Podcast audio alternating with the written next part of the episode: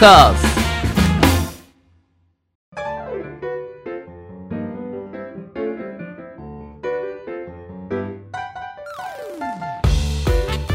リスナーの皆様ご機嫌いかがでしょうか？e スポーツキャスターの R です。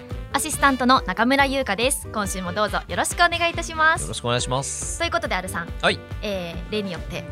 リスナーさんからのメールを読んでいきましょう、ありがとうございますえー、ゲーマーネーム元きのこさんからです。ありがとうございます。ありがとうございます。えー、34回の放送を拝聴させていただきました、うん。放送内でストリートファイター6の発表を取り上げておりましたね。えー私は2つ前のストリートファイター4をちょろっとプレイしただけでしたが新作はやっぱりワクワクしますよね、えー今年おそらくファイナルシーズンであるストリートファイター5も楽しみですスト5もスト4もすごい多いキャラクターが登場しており、うん。そこには R さんの魂のキャラのうん。ガイやゼクーもいますよね。えしかしスト5に関してはえスト4で使用していたガイは登場せず今現在プレイされているゼクーも初期は、えーおらずうん。うん中盤で追加されていますよね。そうなんです。そこで質問なのですが続編に思い入れのあるキャラが登場しない状態って、えーどういう心境なのでしょうか、新しいキャラを魂のキャラにするのかそれともやっぱり悲しい気持ちはあるのでしょうか？よければ教えていただきたいです。それでは、えー収録頑張ってください。ということで元木のこさんありがとうございますいつも。ありがとうございます、うん。うん。おこれ気になります、気になります？魂のキャラクター、はい。まあそうなんですよ、うん。一応なんていうんですかね。このキャラが好きだからこのゲーム頑張ってますっていうのを、えー公言してたりあとまあ大体そのたくさんキャラクターがいるゲームをやるときって、うん。まあ、みんな勝ちたいから、えー強いキャラクターを使う人が多かったり使いやすいキャラクターを使う人が多い中でうん。自分の場合はまあ昔からなんですけど、えー、とこのガイとか、まあ、ゼクとかこのキャラだから頑張ります。みたいなこのキャラが好きだから頑張りますっていうのを、まあ、言いながらやってるところがあるんで、うん。まあ、魂のキャラクターですよねって、まあ、こういうふうに言っていただくこともあると はい。ただまあ書いてある通りですねタンダードではないのでこう一番初めにゲームが発表された時ってあのキャラクターもやっぱり少ないんですよね。はい。その今円熟したゲームだと。今これストリートファイター4も5も今45キャラぐらいいるんですよキうん。ャラクターが。でも一番初めって20キャラに満たないぐらいのキャラクターだったんですよどっちも、うんまあそれでも多いんですけどうんとはいええーそのスタンダードのキャラクターとか新しいキャラクターがいる中におそらくまあガイもゼクーもいないでしょうとうんでその時の心境ってことなんですけど、はいまあ別にそうだよねっていつも思ってます。そうだよねって まあいきなりはいないよねみたいな。うんそう。だからまあ、なんですかね、悲しい気持ちもあるかと言われたらまあちょっと残念だなとは思うけど、うん。でも、なんていうのかな、分かってることっていうか、まあそうだよねって思うんで、あんまりそのショックとかはないんですよ。えでも、じゃあ新しいゲーム、例えば、ストリートファイター6が出た時に、自分の使いたいキャラがいないってなったらどうすると思います？え別のキャラクターに魂を込める。ほう。推しキャラを推し変する。推し変する。待つ追加を待つ。なるほど。推し変ってでき結構するもんなんですか？ゲームだとしないか。いやあのわかんないです、はい。そのリアルにはい。アイドルを推してる人とか、うんうんうん。で推し変ってどれぐらいあることなんですか？全然知らないですね、推し変ですか？私えアイドル昔やってて推し変結構する人いますよ。います、はい。えーショックですショックです。あれなんかこの前あの握手会私のレーン来てくれたのに、はいはいはい。なんか今日来ないなって思った。ら隣のメンバーの握手会行ってるとかはい。あるんではい。え推し変って割とあることなのかなってうん。思ってるんで現実世界では。ね。結構そのゲーム好きな方もうん。キャラクターでまあまあかっこよかったりうん。いいキャラクターが出たらそっちに心変わりはいはい。するのかなっていう人は多いです。あ多いんですね。そんな中でうん。例えば R さんはどういうゲームの遊び方するかっていうともう中村優香って決めたらもう中村優香がそのうん。アイドルグループにいる限りはもう中村優香の例にしか並ばないっていう プレーの仕方をするだから魂ですよねって言われるんですけど。うんうん。でもじゃあ次のアイドルグループにいないってなった時になんかね 行き場を失いますよね気持ちの。気持ちの行き場を失います、間違いない。どうするんですか？だから推し編とかはないです。あえじゃあさっきの話で言ったら、はい。じゃあ私が、はい。まあ卒業しましたってなったら、はい。一緒に？卒業？卒業まあ基本気持ちは卒業ですね。であのまあただ仕事でもあるからうん気持ちを入れないまままあいやしょうがないやるか。あそっか。って感じでやる、うん。うんから今ストリートファイター5なんですけど今もちろんそのそれまでやってたガイはいなかったんですよ、うん。ストリートファイター4にはいたの。ガイ途中から出て、うんうん。わーっつって超頑張って、はい。結構その有名ガイを使ってる人の中でも有名になったんだけど、うん。いなくなって、うん。まあだよね。って思ってたら、うん。あの途中で出て、で、えーとあストリートファイター5はもうねいちょっと半分いやいややってた。あ。使いたいキャラがいなすむしろもう嫌っていう気持ちなんですうねなんかがん頑張れないよなこれじゃみたいもうそこまで力入らなくなることがあるんですねキャラクターによって。なまあ競技者じゃないこれが俺がプロゲーマーだったら勝つために頑張るけどまあそうじゃないしなと思って、うんうん。た時にこの今やってるゼクーさんがある日出てきたんですけどはい。これガイじゃないのになんで好きになったかそうそう。そうですね。今までの流れで言ったら。ガイのお師匠さんだったんですよ。うん。だからえ動き超似てるけど、うん。こっちの方がかっこいいじゃんってなったの。なんか変身するし。でいい年もうそうはい。30後半だとかだったんだけど、もう目キラキラして「やべえ!」とか言って。はい「俺の生涯メイン決まったわ」っつって。うん。だからもうその後にすごいかなみんな人気になるやつとか超強いキャラとか出ても全然俺はもうこのキャラいるからいいっすあ一筋で。一筋。っていう感じなんで、うん。えー6が出て、えーおそらくいないんでどっちも。難民ですね。キャラ難民。キャラ難民。どこにねこの気持ちをぶつけたらいい気のか。持ちはふわふわしたまま、うん。まあ、ななんかいいキャラ来ないかなっつって、うん。まあ、練習するっていう日々は12年は多分使そっか。じゃあゲームのキャラクターもある意味なんかご縁というか。そうですね。へえそうなんですね。結構だからそのこのキャラの第一人者みたいな人がいたとしても、そのキャラが出るまではそのゲームやらないとかいう人、硬くないですか？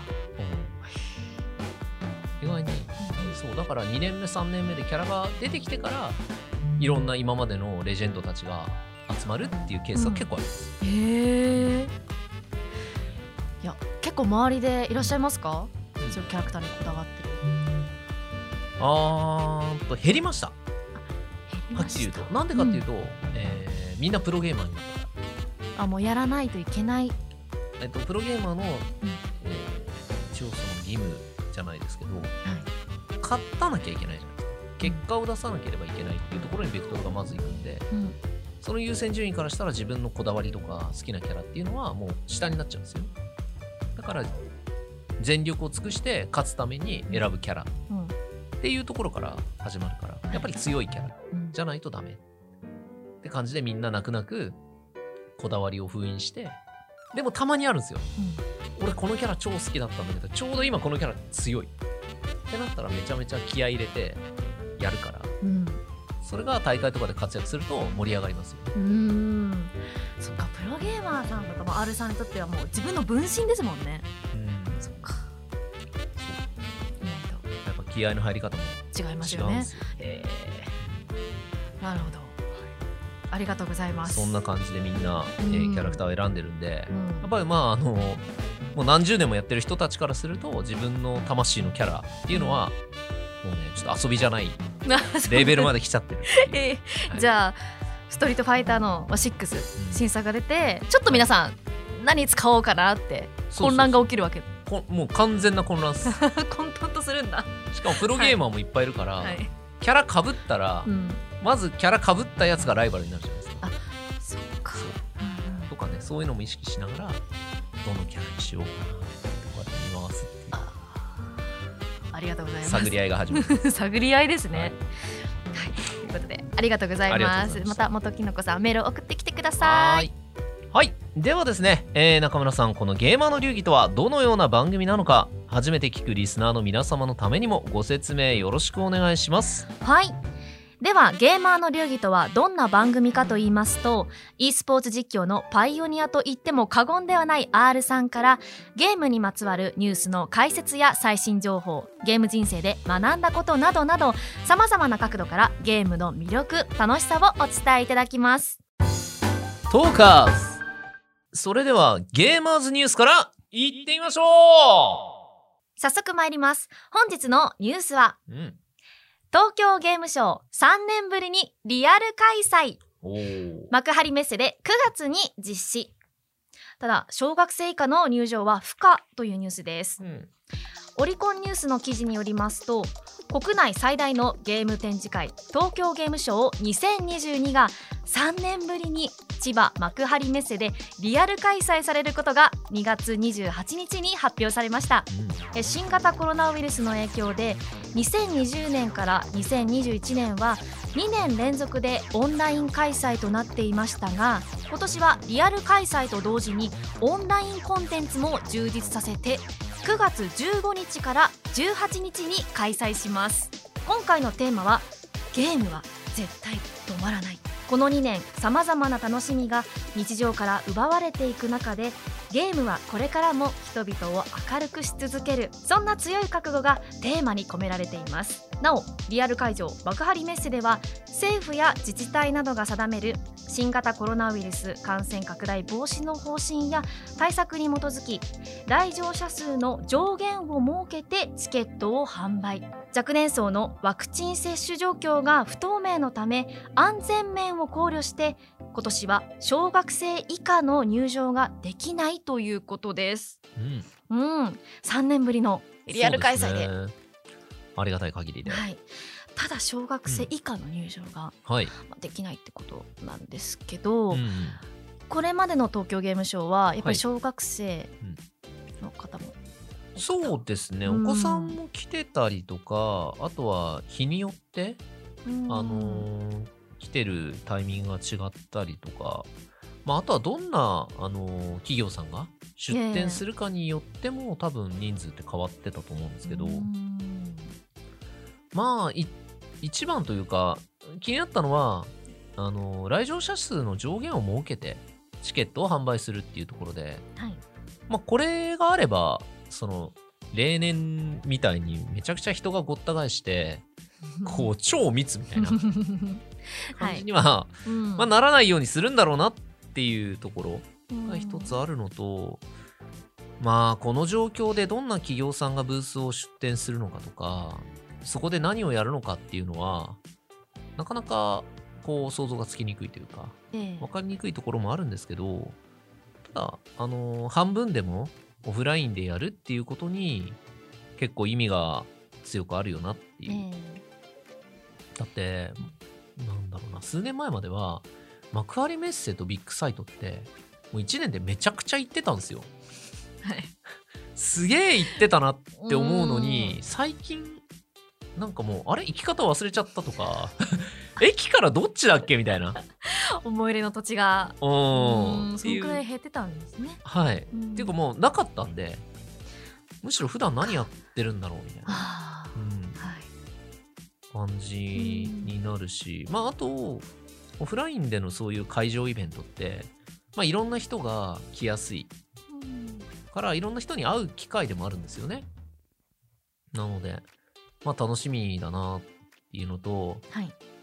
世の中がちょっとずつこのオフラインイベントが復活していかないとん。元通りにならないじゃないですか、そうです。うん。だからまあ半分とはいえこうこういうふうに踏み切ってくれてで、えーまあ来年じゃあもしかしたら全部オフラインに戻りますとかまあそういうことにもなるかもしれないんで、うんうん。まあ応援したいなって思ううし、ん。まあなんかまた e スポーツの e スポーツブースみたいなのがね特設であったんですよ何年か前は、うん。でそこのステージとかによく立ってたんでまたそういうのがねあったらいいなって思いますけどね。ねえでもちょっとずつちょっとずつ。うん。前の状態じゃないですけど、うん。まあ、それこそ共存うんですよね。そうですね。いい方向に進んでいる明るいニュースで。ちなみに中村さんは、はい。東京ゲームショウって行ったりしてました？行っ私行ったことないです。たことないですか、はい、したら、うん。ゲーマーの流儀の試合あの取材と格をつけて、関係者パスをもらうことも可能かもしれぬ。首に下げて。関係者ずらして。そうそうただ楽しんでいる。東京ゲームショウでは俺強いです。うん。あのーはい横にいればあの大体のところはいけると思いまおー R さんパワーで。す多分はい。いやでもゲーマーの流儀ここでもね、い。広められたらそうっすね。最高ですよね。何かの形で、うん。あのねどっかとご一緒するとか、うん。なんかまあ取材っていう形で何か人の話聞くとか、うん。そういう人が集まってる場所なんでえ来てもらうよりも話を聞きやすかったりえうんしますよね。そうですね、うん。まだちょっと9月ということで、はい。まだちょっと時間がありますがこちらも楽しみですね。滞りなく開催されることを祈っております。はい。ということで以上ゲーマーズニュースでした。トーカーズ。ゲームに特化しまくりトーク番組ゲーマーの流儀。続いてはこちらのコーナーです。中村優香の聞いてみましょう私中村優香が R さんに聞きたいことを聞くごくごくシンプルなコーナーです。では本日の聞きたいことはゲームのキャラクターってうん、衣装の露出の規制とかないんですか？ほこれはねうはい鋭い。昔から思ってたんですよ。そうですね。小学生から、、はいやなんか三国志のなんか、うんうん。朝鮮ちゃんとか大丈夫かな、うんでそれがどんどん、あのー進んでいくにつれてうん。どんどん布面積っうてん。ちっちゃくなっていくじゃないですか、肌色増えてますよね。そうそうそう。それって、まあ、ちっちゃい子、うん。それこそ小学生とかがうん。プレイするうん。のに大丈夫なのかなといううん。素朴な疑問です。確かに。うん。なんかあのー自分もうん。そんなにそこに対しての、えー制限ってあんまり聞いたことがなくて、ええ。詳しくないんですけど、うん。昔からゲームのキャラクターってデザインが結構セクシーだったり、うん。まあ、露出も高いしよく言われるあのなんだっけドラゴンクエストの戦士が肌色多すぎやろみたいな。ビキニアーマーとか言われますよねまあ命の取り合いしてんのにどんだけお前肌色出てんだよみたいな。ね、のはあるんですけど、まあ、うん、その何なんですかね。まあでも一つの、えーキャラクターデザインうん。アートみたいな形で見た時には、うん。まあそのいわゆるちょっとこう際どかったりセクシーな方がかっこいいよねとか、うん。まあ日常的じゃないじゃないですか、うんあ要するにその女スパイがこう全身ラバースーツで夜の夜をかけるみたいな感じで、うん。非日常的なデザインの方が、まあ、キャラクターとしては引きがあったりとか、うん。えー興味を引く、うん。ただそれがどんどんリアルになっていってますよね。そうだ 3D グラフィックの技技術とか、モーションキャプチャーの技術とかが上がると、まあ、本当にどんどんなんか実物に近づいてて、うん。それがそのキャラクターがすごい奇抜な格好とかするから、ええ。まあ、倫理的にはどうなんだっていう気持ちはすごいわかります。ええ。ただ何なんですかねあのーその問題を言い出すと、なんつうんですかねあの今 Google でちょっと検索かけたらいくらでも出てくるわけじゃないですか。うーんまあまあ言ってしまえば。まあね。はい。そのね、うん。要するに、えっと、うん。自分がちっちゃかった頃って、はい。そういうものって規制されている限り触れられなかったんですよちゃんと。そうそうなんですね。そうなんですよ。だってインターネットがなかったから、うん要するに例えば本屋さんとか行ってもそういうコーナーに子供がいたらおかしいよねとうか、ビデオレンタルとかっていうその、い DVD とかビデオレンタルしてくれるところでも、うんなんかそのなかなか行きにくかったっていうのがあって、うん。だからなんか河原とかで大量のエロ本が詰まったバッグとか見つけると やばいみたいになってたっていうのもあって。でもまあその当時からも、まあ、そういうセクシーなね、はい。キャラクターっていうのがいて、うん。うん。でもあんまそこに性的な何かを感じなかったですけどね自分は。あもちろんいましたけどそういう人も、ん。まあ可愛いですもんね。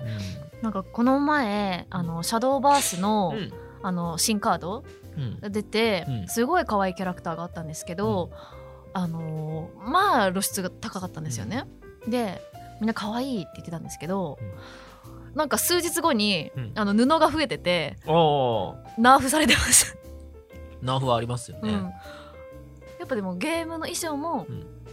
なんかまあユーザーの声うん。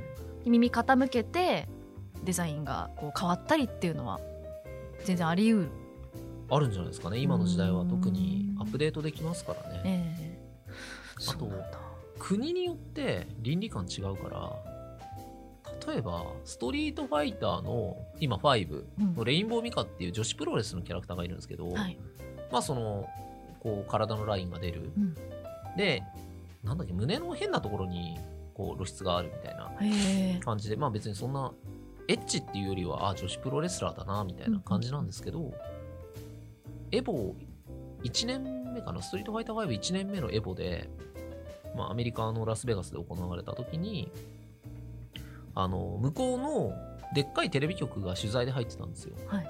そしたらそのテレビの、えー放送倫理上デフォルトコスチュームを使うなって言われたんですよ。うん？初めからある、なんかあのーゲーム上ではデフォルトコスチュームの他に用意されたアナザーコスチュームとか、はい。ストーリーあのストーリーのコスチュームとか、アレンジコスチュームって言われる、えーコスチュームの種類が結構変わって、ではい。その中でも色の配分を変えるとかっていうのでカラーを選べるんですけど一番もともと用意されてたデフォルトコスチュームが放送倫理に引っかかるから使わないでくださいって言われた時に どういうこっちゃってなったっていうのは一応ありました。ええ。で、まあ、プレイヤーもまあしょうがないから、うん。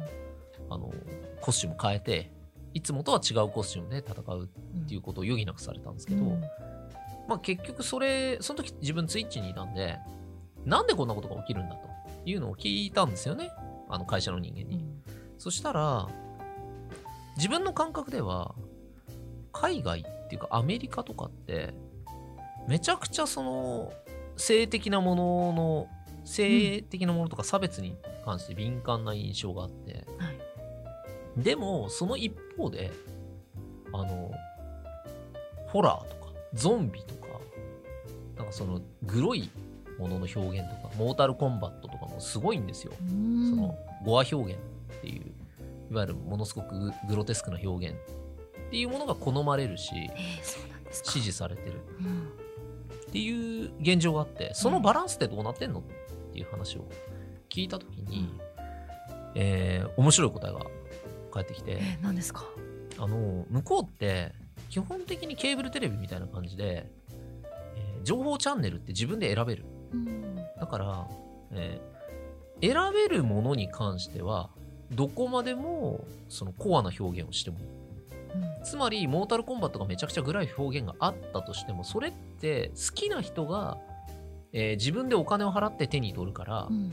えーめちゃくちゃグロくてもいい。はい。ただ確か ESPN っていう向こうの、えーテレビ局が入ったエボはそのテレビ局がでかすぎて要するにあの民放みたいな感じで割とみんなの目に入るようなチャンネルだったからええ。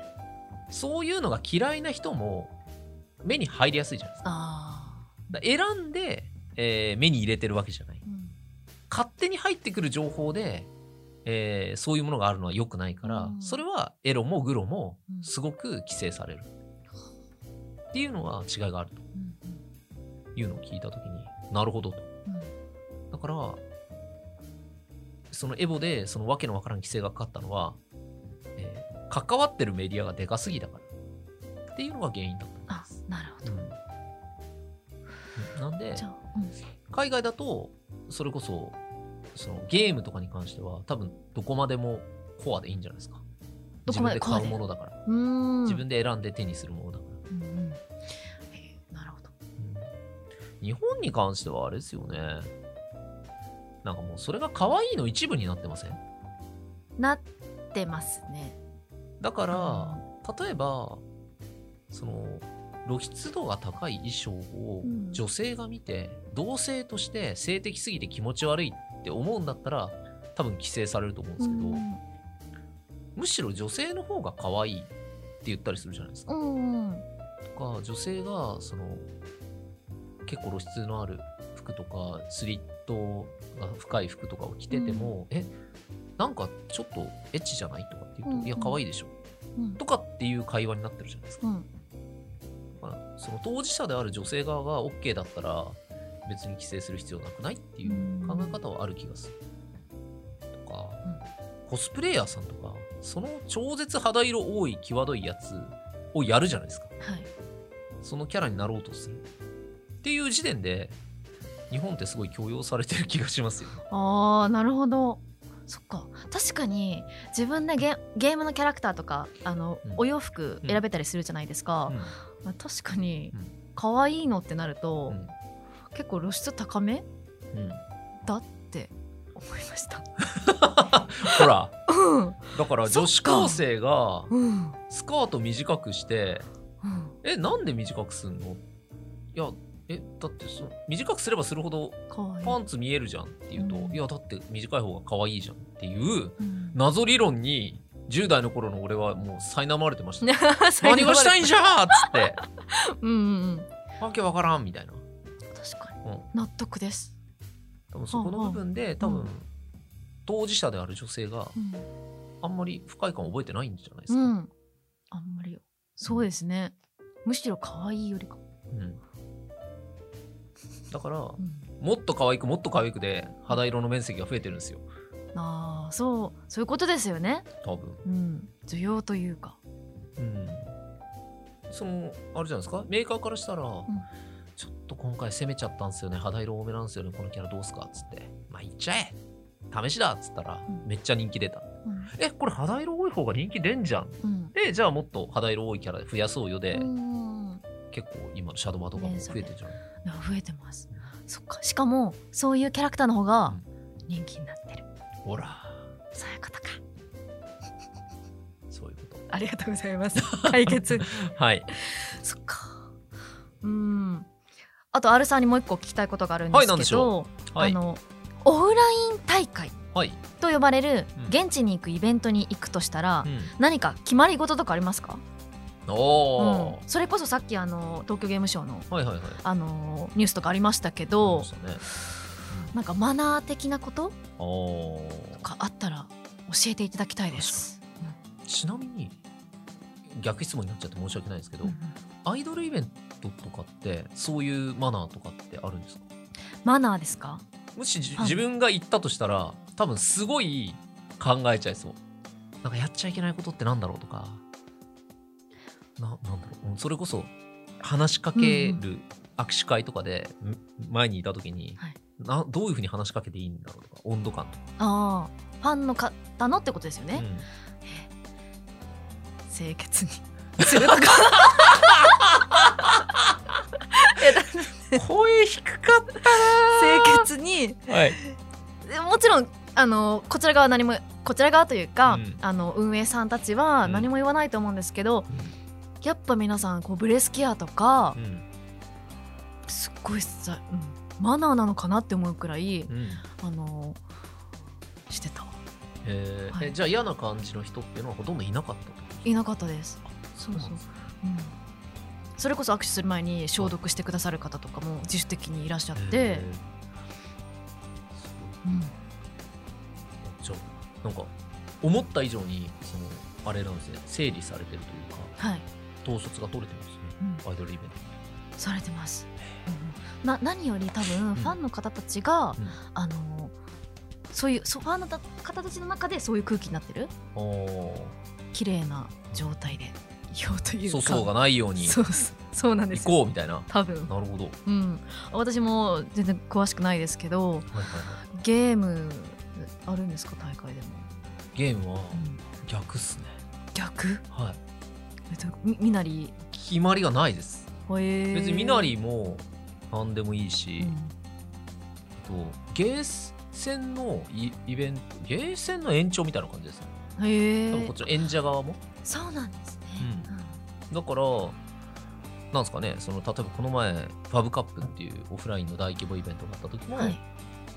普通にこう自分が出番じゃない時例えば実況の休憩時間とかは会場のそののじ合い台って言って、うん。普通にそその辺で遊べる？来てる人同士が遊べる台とかの横に立って、うん。こうやって、え R さんが？うん。うん。普通に突っ立ってうん。俺次の次俺やりたいなみたいな。ちょっと出してくるんだ顔しながらそそわそわ早く来ないかなみたいな感じで。えー、はい。お久しぶりにねうんあの人とこうなんていうのオフで対戦できるからええ楽しいなみたいな感じで待ってたりすると、なまあ、何人か話しかけてくださる方いてみんなめっちゃ緊張してんの。えだってあの R さんなんで ここにいらっしゃるんですかって。なりますよ。そういやなんか超震えて声かけてくださる方とか。はい、うん、で、震えどうしたんすかみたいな。はい。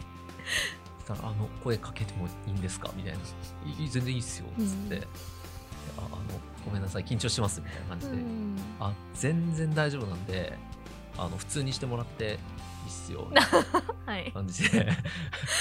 距離感近い、そう距離感超近い。うん、しなんか僭越ながら一応もう超緊張してたからえなんかあのせっかくなんで写真とか撮りますええ。ーいいんですか？みたいな感じになって、はい。そう。あ全然いいっすよつって、とかっていうのが結構あったから、うんなんかそのここ何年かでそのイベント格ゲーを見てくれるようになった人とか今回のコロナだったからオフラインイベントがなくて今回のオフラインイベントが初めて来ましたっていう人も結構いらっしゃってね。らそういう人たちは本当にそのどうしたらいいのか分かんないとか声かけていいなんでそもそもそこにいんのとかうん。結構混乱されたっぽくて。そうですよ。そっとしておいた方がいいのかなってうん。考えちゃう。そうなんですね、はいでも、まあ、格闘ゲーム界においてはプロゲーマーとかも含めて割とみんなフランクに対応するからはい。ゲーセンにいる感じなんですよみんな。えゲーセンで声かけられたら対応するじゃないですか。はい。そうだから意外に普通っす。うんうん。出演者の方とはい。見て見に来てる方との壁があんまないあんまないですね。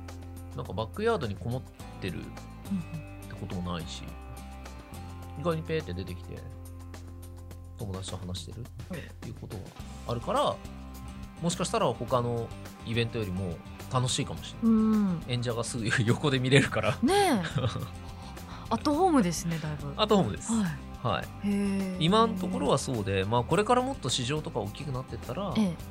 あの規制がねされるかもしれないから今のうちにオフライン楽しんでくださいみたいなところはありますね。じゃあ特にうん、もう身構えず身構えず身構え言っずていた。あんまりあのなんかフランクに来られすぎても「あ R さんなんか元気?」みたいな「いつも見てる」みたいな感じだと「お前誰だよ」ってなるんで。そこでね まあそこは常識の範囲内で、ええ。あの普通に来てくれたらはい。全然大丈夫っていうところで。わかりました。ルールはないですルールはない、は安心しました、はい。ありがとうございます。ありがとうございます。ということで以上中村優香の聞いてみましょうでしたドーカンス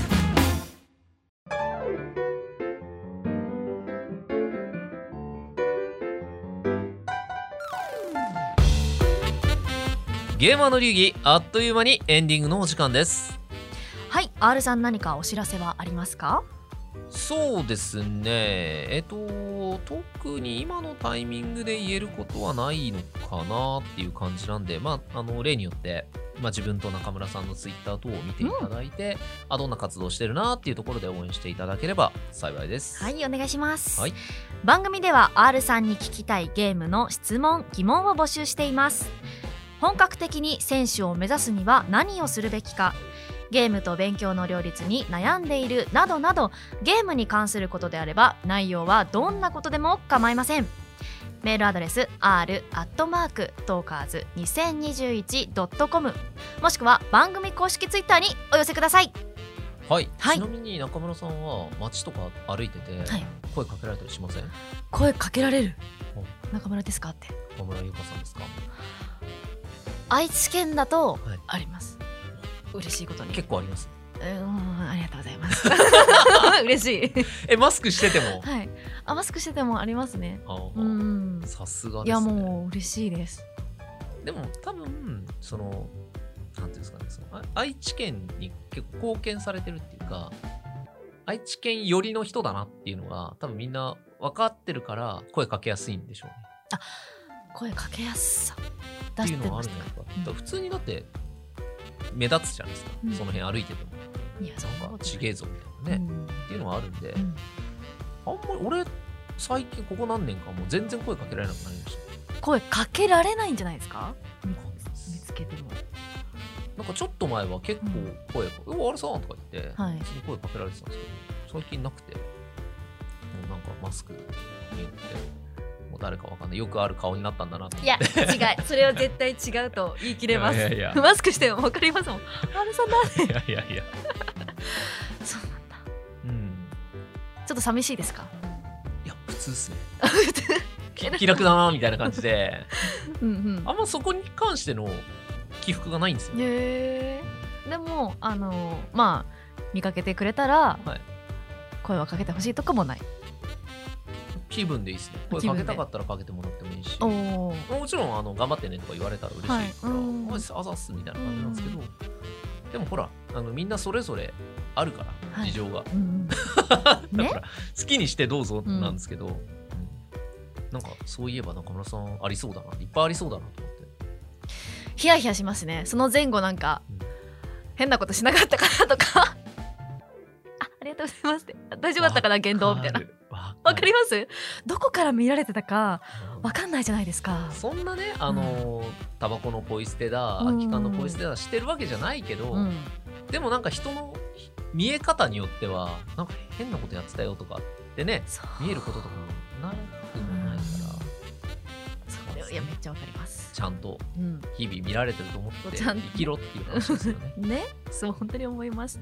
まあでも我々のことを見かけたら、はい。ぜひ変な気使わずにそうですね、ゲーマーの流儀聞いてますって言われたねら嬉しいです。ぜひリスナーさんとお会いできたらこちらも嬉しいですしねということでぜひ声をかけてくださいはい。